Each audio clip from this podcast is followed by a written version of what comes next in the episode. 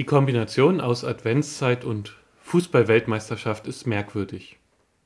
Meine Gedanken an bisherige Weltmeisterschaften sind verknüpft mit Erinnerungen an laue Sommerabende und kühles Bier.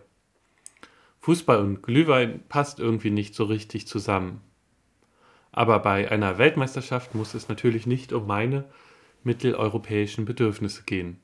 Ich finde es gut, wenn ein globales Turnier wirklich überall auf der Welt stattfinden kann.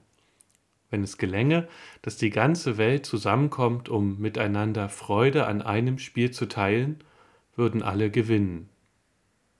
Leider sind dieses Mal nicht alle zu der Weltmeisterschaft eingeladen, denn die Offenheit des gastgebenden Landes gelangt spätestens dann an Grenzen, wenn es um homosexuelle Menschen geht.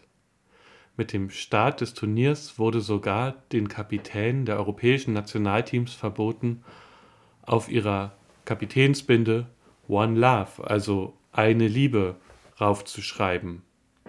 Es wäre sowieso nur eine Abmilderung der Regenbogenarmbinde geworden, die ohnehin verboten ist.